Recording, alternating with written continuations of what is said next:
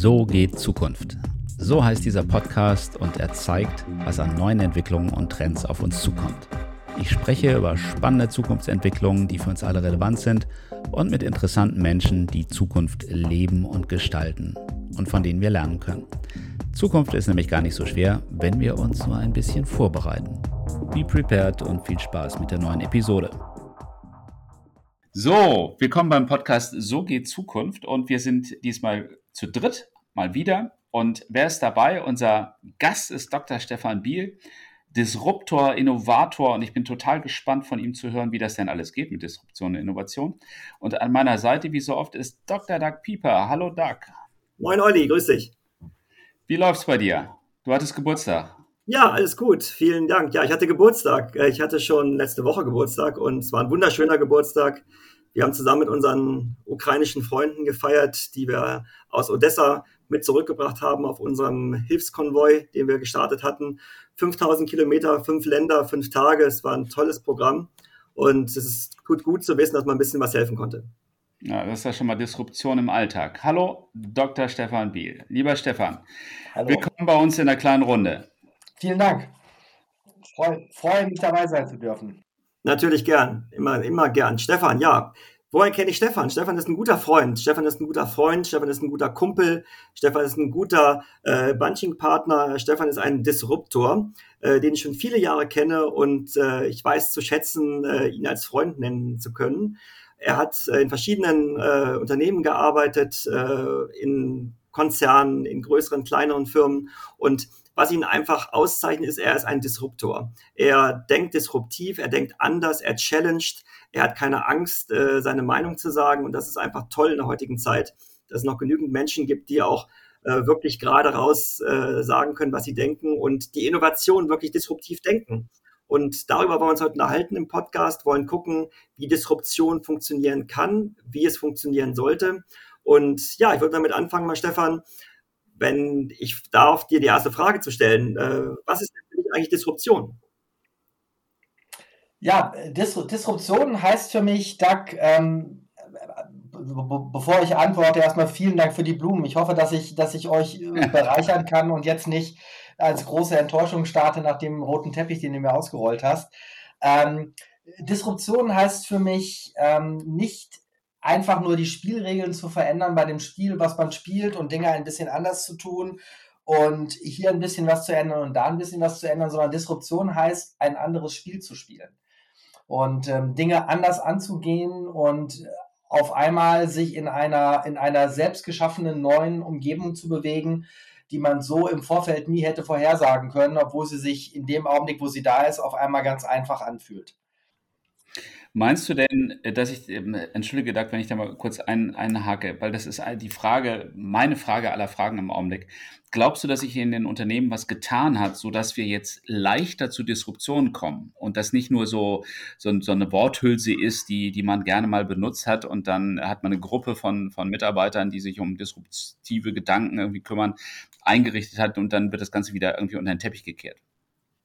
Ich ich glaube, Disruption ist etwas, was nicht dadurch passiert, dass Unternehmen sich jetzt auf die Fahnen schreiben, hurra, wir sind disruptiv oder, oder dafür Abteilungen gründen ähm, oder, oder Innovation Manager einstellen oder Disruption Engineers oder was auch immer. Ich glaube, Disruption ist etwas, was passiert, wenn, ähm, wenn der Druck groß genug ist, dass etwas passieren muss. Und äh, ich glaube in der Tat, dass wir in einer Zeit leben, ähm, die vor zwei Jahren so keiner hätte vorhersagen können, in der der Druck so groß ist, dass sich in nächster Zeit viel tun wird. Nicht, weil die Unternehmen auf einmal ähm, offener für Disruptionen sind, sondern weil die Rahmenbedingungen sich so massiv verändert haben. Ich glaube, Corona und die Ukraine-Krise sind zwei Themen, die man da problemlos nennen kann, aber auch dadurch bedingt ähm, die veränderten Lieferketten, ähm, die, die geschlossenen Häfen und so weiter und so fort, dass jetzt Disruption viel mehr passieren wird und die Unternehmen werden sich damit genauso schwer tun, wie sie sich in den vergangenen 100 Jahren damit schwer getan haben. Denkst du denn grundsätzlich, dass Disruption immer von innen her kommen sollte? Oder äh, jetzt siehst du ja immer mehr, dass die Firmen äh, eigene Venture Capital Fonds auflegen und dass sie sich natürlich auch Kreativität oder Disruption, wenn es uns bezeichnen darf, von außen einverleiben.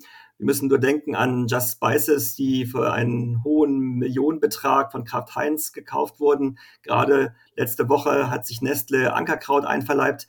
Ist das auch Disruption für dich oder ist das einfach nur Einfallslosigkeit und wir müssen irgendwas tun? also ich, ich, ich, möchte den Gründern von Ankerkraut nicht zu nahe treten und mich auch nicht an der politischen Diskussion um Nestlé jetzt beteiligen. Ja, die hatte ich Ostern mit meinen Kindern gerade am Tisch und bin da als Dinosaurier geoutet worden. Ähm, aber in der Tat glaube ich, dass, ähm, dass das Verkaufen von, Abge von Kräutermischungen zum Beispiel nicht wirklich eine Disruption im klassischen Sinne ist, sondern eher eher die sehr geschickte und elegante Nutzung bereits bestehender, bereits bestehender Vertriebskanäle. In, in einer idealen Welt passiert Disruption eigentlich immer aus einem Unternehmen heraus, weil ja jedes Unternehmen das Bestreben haben sollte, möglichst lange zu existieren und möglichst lange nachhaltig profitabel wirtschaften zu können. Und mhm. ähm, das Problem, was du da halt hast, ist, dass in solchen Unternehmen häufig irgendwann sich eine Kultur des Bewahrens und des Weiter so durchsetzt. Alles, was wir haben, ist gut und es muss ein Leben lang und ein Unternehmensleben lang weiter in, in, existieren dürfen. Und irgendwann ist das Unternehmen dann sowas ähnliches wie eine denkmalgeschützte Kathedrale an einer Stelle, wo eigentlich schon seit 20 Jahren dringend eine Autobahn gebaut werden müsste. Und dann sitzen in der Kathedrale natürlich lauter Leute, die nicht wollen, dass die Kathedrale abgerissen wird. Und außenrum ist das Bild sehr heterogen. Und meistens passiert der Abriss dann nicht dadurch, dass die aus der Kirche alle rauslaufen und sagen, Kirche weg, Autobahn her, alles gut, sondern eher dadurch, dass von außen die einwirkenden Kräfte einfach zu stark werden. Und ähm, ja. Hättest du, hättest du denn, Stefan, äh, mal ein Beispiel? Also bei Disruption, das ist ja nur die ganz große Nummer. Innovation ist ja irgendwie so das, das Tagesgeschäft, aber Disruption, da gibt es ja mal die, Sache mit Kodak, Schnarch, Schnarch, nicht? Irgendwann haben sie es ver, verpennt. Nokia hat nicht gesehen, dass das iPhone kommt. Klar, es gibt auch in der jetzigen Zeit natürlich Hinweise, Airbnb, über die natürlich auch keiner mehr so richtig redet im Augenblick. Aber ähm, siehst du Beispiele einer zeitgemäßen, guten, disruptiven äh, Bewegung oder wo Unternehmen was gemacht haben? Also ich, ich, ich, ich finde, das Kodak-Beispiel ist in der Tat total ausgelutscht. Ich finde aber, hm. es, ist, es ist von allen, die es gibt, das plakativste. Denn Kodak hat die Entwicklung nicht verschlafen, das muss man ganz deutlich sagen.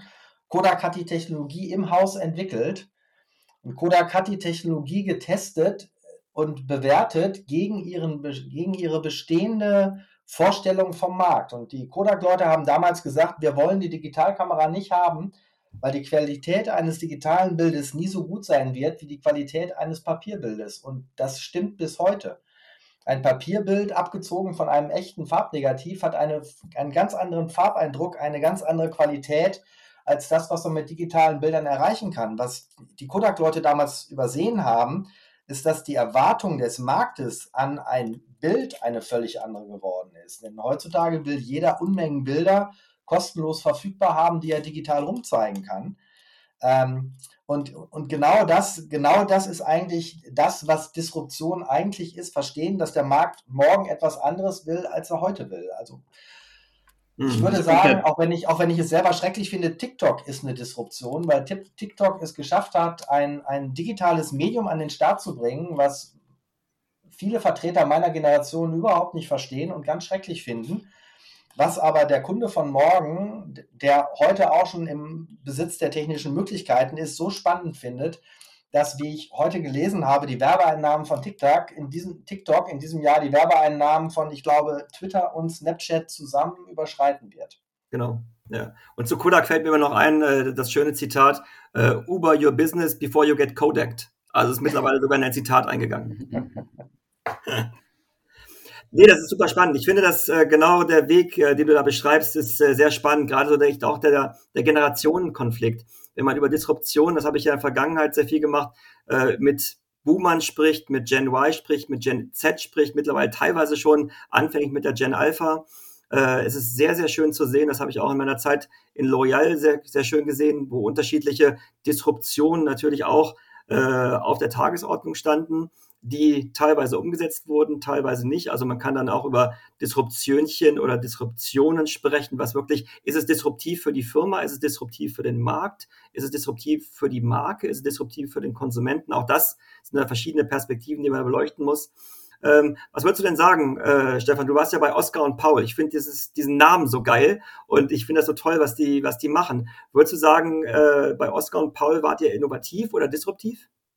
Was du erzählen darfst ich, ich würde schon sagen, dass Oscar und Paul ein, ein Angang ist, der einzigartig war. Ob es, ob es innovativ oder disruptiv war oder ist, möchte ich lieber andere beurteilen lassen, aber der Angang als solcher war einzigartig, weil äh, häufig siehst du Unternehmen, die dann sagen, wir müssen innovativer werden, wir müssen mehr tun, ähm, eine von zwei Entscheidungen treffen. Entscheidung 1 lautet, wir machen alles intern, wir machen alles im Headquarter, wir packen es in die bestehenden Berichtslinien rein, nehmen ein paar ähm, Leute, die Karriere machen wollen oder die sonst irgendwie auffällig geworden sind, stecken die da rein, aber alles innerhalb unserer Welt. So einen klassischen, klassischen Innovationsladenangang. Das ist der Weg 1. Und der zweite Weg ist, wir nehmen Geld in die Hand, wir kaufen uns schicke Möbel und ein Loft in Berlin oder in London oder an irgendeinem coolen Hotspot, dann schicken wir da Leute hin, die dürfen vor sich hin wurschteln, solange sie da sind und irgendwas auf die Straße bringen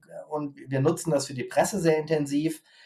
Ähm, aber ähm, wir lassen das nicht wirklich an unser Kerngeschäft ran, die sind komplett entkoppelt. Und der Weg, den, den Bayersdorf mit Oskar und Paul gegangen ist, ist ein in meinen Augen gelungener Versuch, das Beste aus beiden Welten zu kombinieren. Wir, wir saßen mit unserem Team in Hamburg, mitten im Headquarter, innerhalb der, der größten und erfolgreichsten Geschäftseinheit im Geschäftsbereich Deutschland, haben also jeden Tag zu tun gehabt mit den Kollegen aus der Nivea und aus der Eucerin-Welt und hatten trotzdem den Auftrag und die Freiheiten, unseren eigenen Weg zu finden und unseren eigenen Weg nicht zu finden gegen die Organisation, sondern unseren eigenen Weg zu finden innerhalb der Organisation und mit der Organisation. Und damit meine ich, wir mussten nicht eine eigene Supply Chain aufbauen. Wir hatten Supply Chain Leute aus dem Kerngeschäft, die wir für uns genutzt haben und die wir vom Kerngeschäft gegen Bargeld gemietet haben. Wir haben also mit der Supply Chain Verträge abgeschlossen,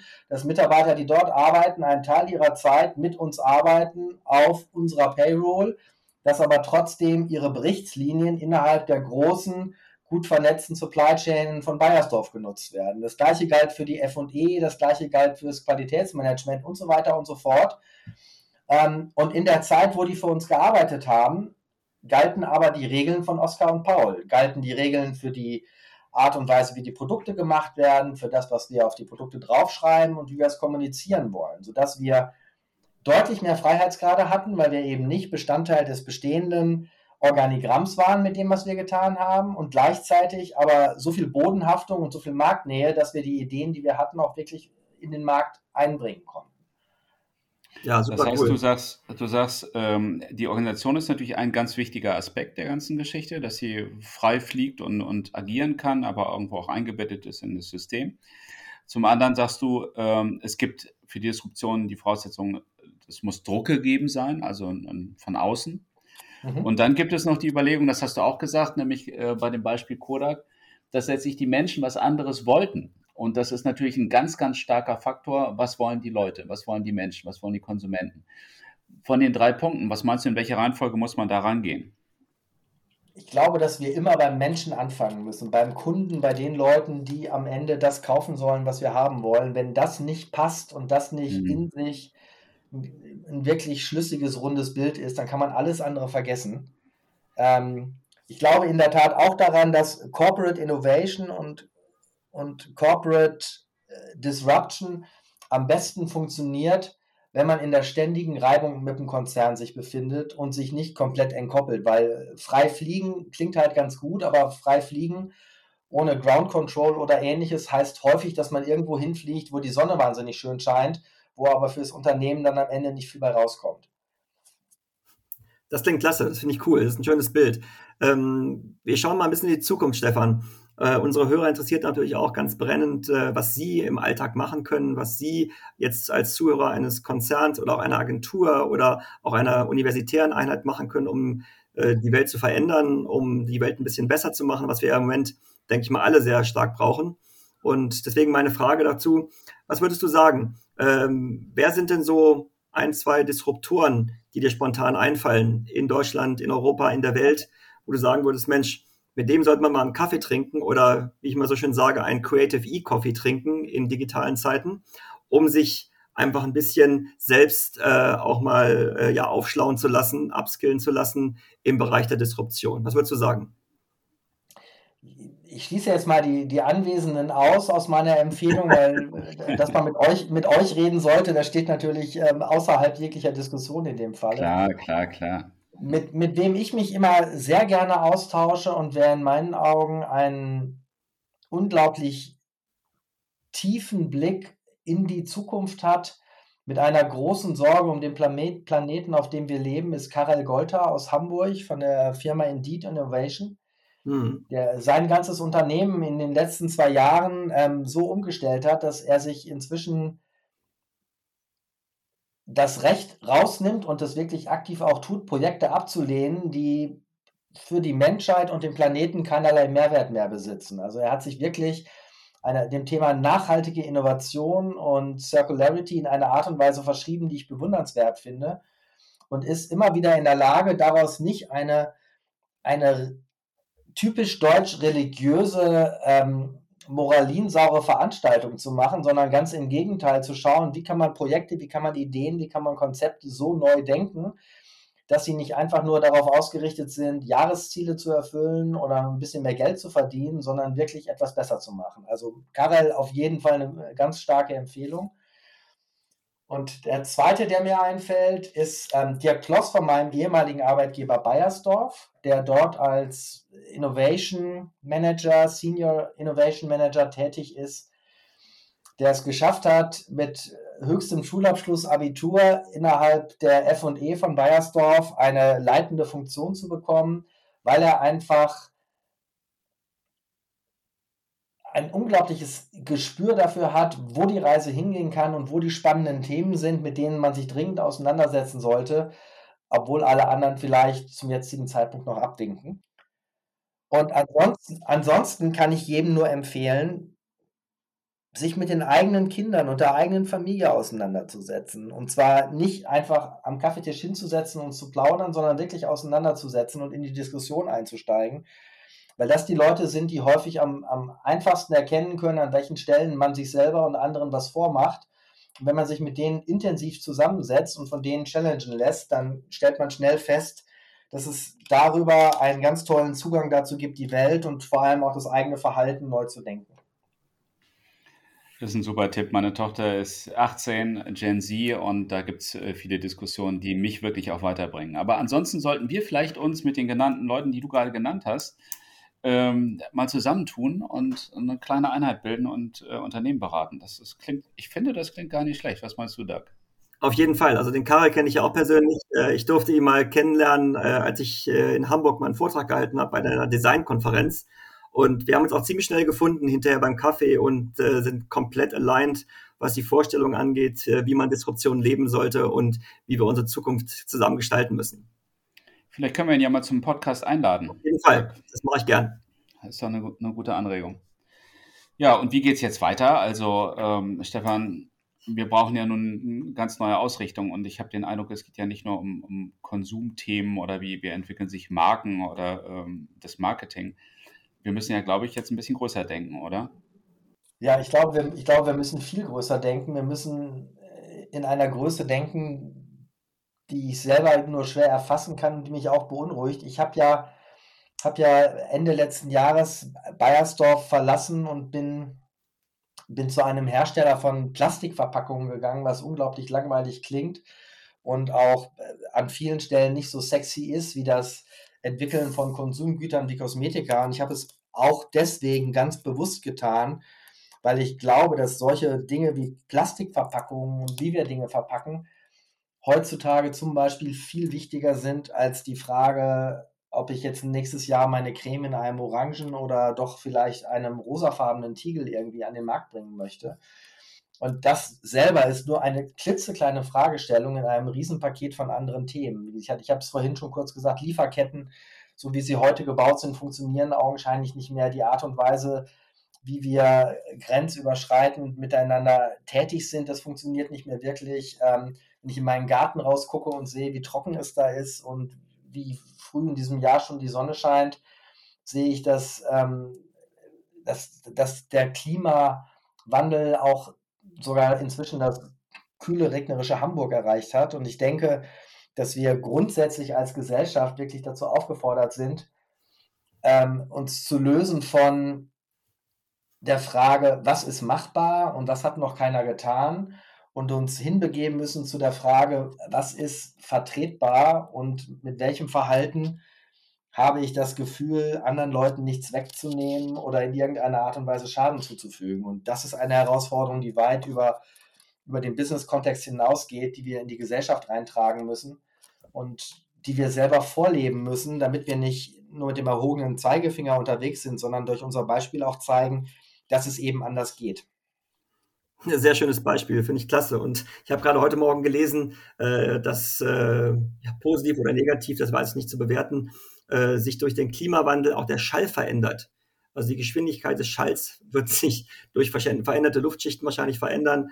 Ob das jetzt den Menschen ja weiterbringt oder irgendwie einen negativen Einfluss haben wird, weiß ich nicht. Aber ich fand es sehr interessant, dass selbst solche Dinge mittlerweile schon da in den Kontext mit reingezogen werden und unsere Welt von morgen verändern. Mhm. Möglicherweise wird, wird dann der Podcast auch gehört, ohne dass man sich in die Elektronik einklinken muss, sondern das kann sich so weiter verbreiten. Ja.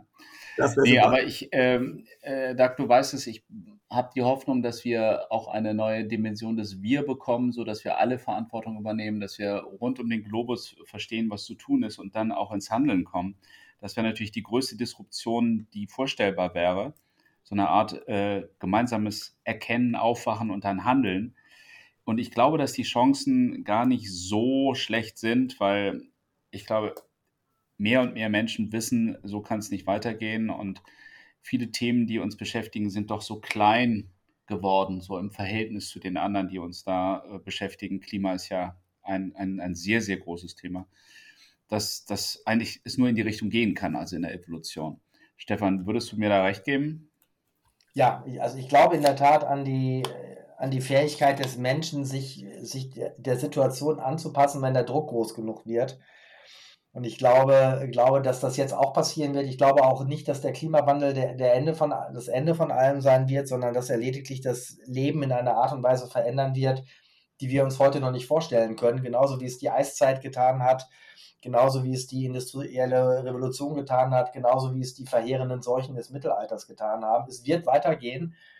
Und ich glaube, wir hatten einfach, wir hatten das Glück, dass wir mit dem Ende des Zweiten Weltkriegs in eine Zeit eingetreten sind, in der so viele Probleme, mit der, der, mit der die Menschheit sich immer rumschlagen musste, gleichzeitig für eine Zeit lang sich eine Pause genommen haben, dass wir halt jetzt als Menschheit wieder neu lernen müssen, dass eben nicht jeden Tag Friede, Freude, Eierkuchen sein kann und dass wir uns dementsprechend ähm, dem Ganzen stellen müssen. Und was, glaube ich, ein sehr positiver Nebeneffekt sein wird, ist, dass dieser maßlos überzogene Trend zur Individualisierung, Personalisierung und zur, zur Verherrlichung der, der, ähm, der Realisierung der eigenen Wunschvorstellung, dass der damit auch eine ganz klare Gegenbewegung kriegen wird, weil eins ist völlig klar, wir schaffen das nur miteinander und auf gar keinen Fall jeder für sich allein und noch viel weniger gegeneinander. Große Worte, Stefan. Also ich, ich, ich hoffe, du hast recht in diesem Punkt. Ich kämpfe immer noch ähm, in den Unternehmen so ein bisschen dagegen an, dass äh, häufig argumentiert wird, wir haben eine Krise und die geht vorbei und dann läuft es so wieder wie früher. Ich glaube, da ist eine ganz große Sehnsucht danach, dass, dass diese, äh, dieses Narrativ stimmt, von dem ich nicht glaube, dass es stimmt. Wir kommen in eine neue Zeit rein, die wird, wird auch anstrengend bleiben und wahrscheinlich hast du recht, die Pause ist vorbei. Also wir haben, wir haben eine wunderbare Zeit gehabt, aber jetzt ändert sich das Spiel und wir sind ähm, gefordert. Es wird anstrengender. Ich, ich habe heute, äh, bin hinter einem Auto hergefahren, da war ein Aufkleber dran, äh, Zuckerbrot ist alle. Stand da drauf. Auf dem, das fand ich auch sehr schön. Also die, die lustige Geschichte mit dem Zuckerbrot. Jetzt kommt die Peitsche, jetzt müssen wir also jetzt wirklich auch. sehr schön. Ich meine, die Sehnsucht, die Sehnsucht nach dem Weiter so ist ja eigentlich die Sehnsucht nach Automatismen und äh, nach, nach Autopilot, weil es natürlich für viele, für viele unglaublich angenehm ist, möglichst wenig äh, nachdenken zu müssen, was man tut und einfach gewissen Regeln zu folgen. Ich sag mal, für, für jemand mit, mit Innovation Mindset, so wie wir das sind, ist es ja eigentlich viel spannender, in so einer Zeit zu leben, wie der, in der wir jetzt, die, in der wir jetzt drin sind, weil man äh, quasi neue Autopiloten programmieren kann, neue Automatismen, Automatismen mit prägen kann und den Übergang von von der Friede, Freude, Eierkuchenzeit, die wir hinter uns haben, in die nächste Friede, Freude, Eierkuchenzeit jetzt aktiv mitgestalten kann, weil eben nicht alles im, im Fluss, äh, also im Flow ist, sondern im Augenblick alles im Fluss und in Bewegung ist. Ich, ich, ich finde, es ist eine riesen Herausforderung, vor der wir stehen. Ich habe häufig auch, ich will nicht sagen Angst, aber doch große Handschuhe vor den Themen, die wir angehen müssen. Aber auf der anderen Seite werden wir später irgendwann äh, ums Lagerfeuer sitzen, aus CO2-neutraler Quelle gespeist natürlich und unseren Enkelkindern davon erzählen, wie das war, als wir in der abgefahrenen Zeit 2020 äh, plus irgendwie miterleb miterleben durften, wie die Welt sich geändert hat. Und wir werden wahrscheinlich kein Holz mehr verbrennen können, weil das wird eher knapp sein. Ich habe noch eine Frage. Ähm, jetzt, Stefan, Mensch, du bist so tief drin und ähm, wir haben jetzt ein paar äh, Aspekte dieser ganzen Disruption ähm, beleuchtet. Was wären denn so, so Tipps von deiner Seite für uns alle, wie man jetzt in die, ins Handeln reinkommt? Was wären denn so Ansatzpunkte, wie du sagst, Mensch, fang mal damit an und dann geht es vielleicht darüber weiter? Ich glaube, ich glaube, das Wichtigste, was man in die eigenen Köpfe und in die Köpfe von Unternehmen reinkriegen muss, ist, sich zu lösen von kurzfristigen, rein monetär getriebenen Zielen und, und Motivatoren. Man muss zu irgendetwas, also das, der Begriff Purpose ist massiv überstrapaziert und etwas, was ich eigentlich ungern in den Mund nehme. Auf der anderen Seite muss ich aber wirklich sagen, ähm, Geld, Umsatz und Profit ist kein Purpose. Und wenn man das in die Runden reinkriegt, in denen man aktiv ist und in die Teams reinbekommt, für die man eine Verantwortung hat, dann kann man damit eine Menge bewegen und eine Menge verändern. Ich glaube, da triffst du ganz auch unsere Meinung, Doug, oder? Absolut, absolut. Touché, wie der Franzose sagen würde. Das ist ganz toll. Ja, Mensch, klasse. Ich äh, denke, ja, wir sind nicht durch. Wir sind an einem Punkt angelangt, wo wir weiterdenken müssen, wo wir weiter challengen müssen wo wir versuchen müssen, die Leute mit ins Boot zu holen und zu sagen, Mensch, äh, lasst uns die Welt verändern in einem positiven Weitblick und wirklich zu sagen, okay, es sind nicht die kleinen Dinge, die wir ändern, verändern müssen, es sind die großen Dinge, die wir bewegen müssen. Natürlich, wie sagt man so schön, mit jedem muss erstmal den ersten Schritt tun.